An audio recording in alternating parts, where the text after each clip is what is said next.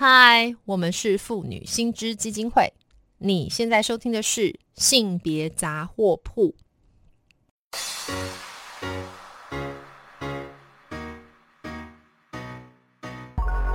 从生活看性别，与你分享生活中的性别故事。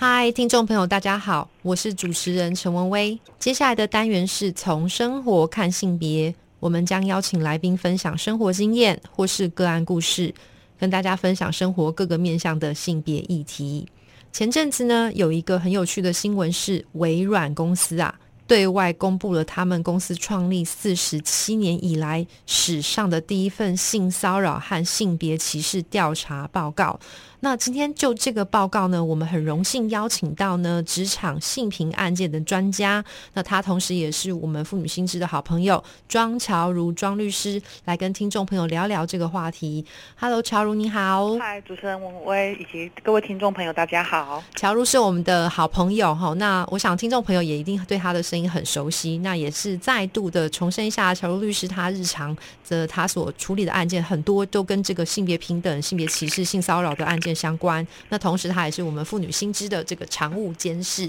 那所以乔如啊，我想要请你啊，很快速的来跟我们听众简单的说明一下，为什么微软会对外公布这样子一份报告？这个报告它背后的意义是什么啊？好，呃，我想大家有看到新闻哈，其实起因是因为微软的股东在他们二零二一的股东大会上去要求微软发布的啦。好，但是呃，这样子的这个要求其实。居然有这个大部分的股东是同意的，好，所以微软后来就正式聘请了一个法律顾问来展开调查，那去公布了这样子的一个四十七年来第一份报告，这样子，好，那当然这个案子的起因是因为有一个女女性的员工去指控他们的创办人比尔盖茨有一个这个骚扰的事件，这样子，好，不过我想，呃，撇开这个这个报告的这个呃内部的这个因素，我觉得这个。报告的揭露有一个很重大的意义，就是我们常在谈的企业永续经营，好，就是我们俗称的这个 ESG。好，换句话讲，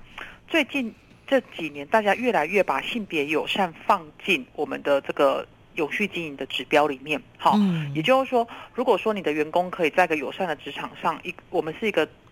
这个承诺遵守这个呃友善职场的指标，我们我们承诺员工在这个职场上是一个性别。友善的这个情况的话，哈，我们把它看成是一个呃企业永续经营的一个重大指标，好，因为这是一个社会上的这个责任，它会让你的员工，不管是男性、女性，好，任何性别都会觉得在里面是安全的，是，好，他们也会更愿意在这个职场上去来来来工作。是是是，因为我大概大概也知道，就是乔路在讲的哦，这个 E S G 啊，这个 E 嘛，当然就是讲这个环境，对不对？好，那个 S 其实是社会，哈，那 G 是这个治理。我想那个乔路在讲这个性别面向，当然是很重要，尤其是这个社会责任的这个部分，对不对？哈，如果我的认识没有错的话，那只是比较有趣，因为刚刚乔如没有花太多时间去谈一个个案，可是我自己听到是 叮吓一跳，我就说，哎，原来。这个案子本身一开始是因为这个微软的老板，这个大名鼎鼎的比尔盖茨先生，他自己有性骚扰。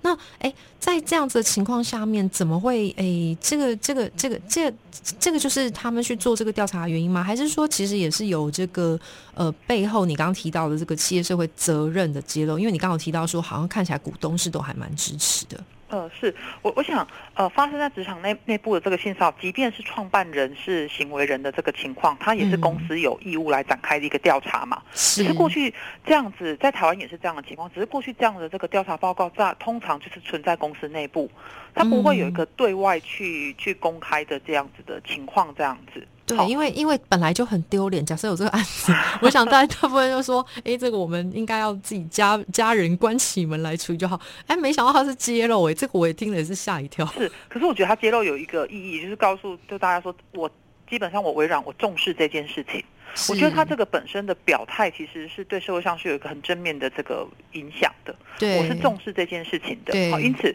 我公司对于这样的事情是采取一个不呃并不容忍的这个态度，这样子。是是是，所以也能够建立他一个很重要的社会形象，像刚刚乔如提到的，对不对？那那我接下来就要来好奇的问一下哈，那就是可不可以很简单的说啦？你你你不知道有没有看过这一份这个调查报告？它主要内容在谈什么？那它有具体的去谈到这个骚扰女员工的案件吗？听起来有点八卦。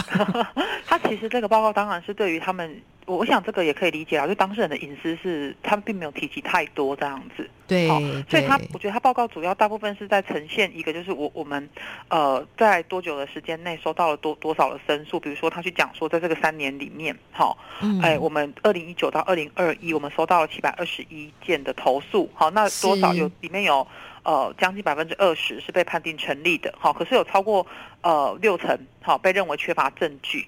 好。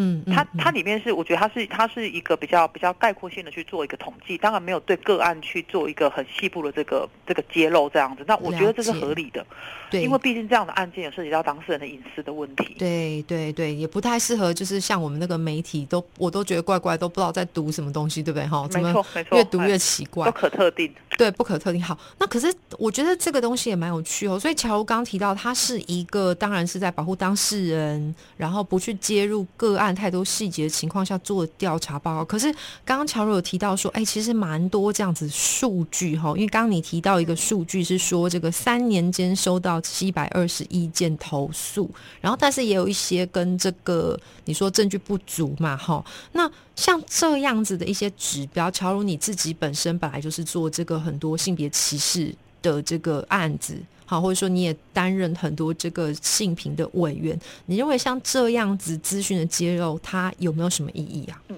我我觉得这样资讯的揭露，其实告诉我们几个面向。第一个是有六成的案件是缺乏证据的，哈，所以他他其实点出了这种性平案件或性骚扰案件一个本身的问题，就是这样的案件本身是存在一个证据偏少的。的的状况下面，哈，可是即便是如此，我觉得公开这样子的这个报告统计数字，哈，其实它某程度还是会，我觉得有两两个作用，一个作用是鼓舞我们这个这个职场上的所有人，告诉你说这个公司基本上我们的政策是，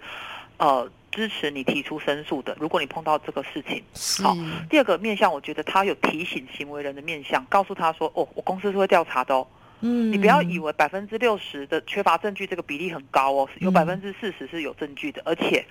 我我觉得那个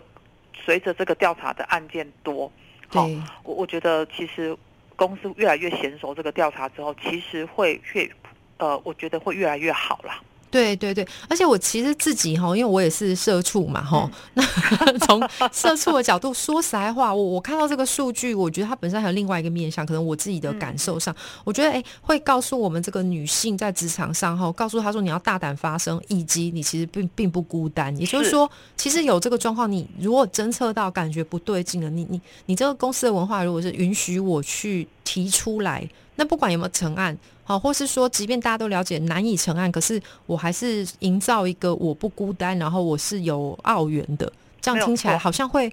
还还蛮令人鼓舞的。我自己不知道，是不知道乔如的说感觉上是不是没有错？因为我觉得，呃，在台湾的状况，非常多职场性骚扰的被害人都是单打独斗。对，他都会有我一个人对抗整个公司的那个那个体制或组织的这种感觉啦。嗯，好，那再加上我们职场性骚扰会有一个状况，都通常会存在一个权力差距。对，所以被害人那个孤独感会会更强，这样子那个无助感会更强。